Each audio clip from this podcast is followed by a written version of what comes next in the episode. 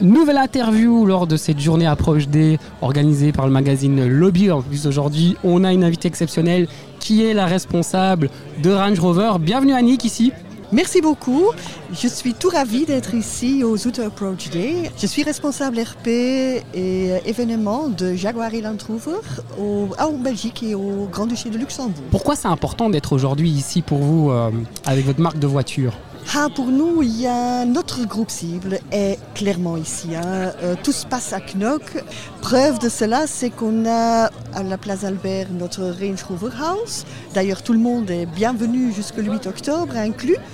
Et là, on expose un Range Rover, comme ici, euh, à cet événement superbe, on expose un Range Rover superbement point de vue couleur, point de vue finition. Euh, c'est vrai qu'on a, la, on a la radio là, mais quand on le voit, elle est juste derrière ah, nous, c'est magnifique. C'est magnifique. magnifique. On n'a que les yeux euh, vers la voiture quand on arrive. Ils l'ont bien placé devant l'événement. Vous êtes vraiment voisins, donc votre showroom est juste à côté.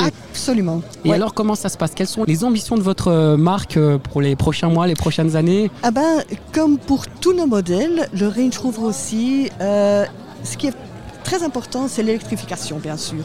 Donc ce modèle existe déjà en hybride rechargeable, mais à partir de 2024, on l'aura également en full électrique. Full électrique Absolument. Et ça, c'est hyper important pour nous.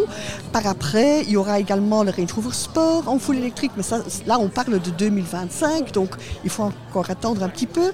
Mais celui-là, notre, notre euh, voiture phare, disons, elle apparaîtra comme première en full électrique. Et ça, c'est prévu pour quand alors en full électrique? Il y a une date? Fin de 2024. La voiture sera chez nos concessionnaires, bien sûr, partout en Belgique et au Luxembourg.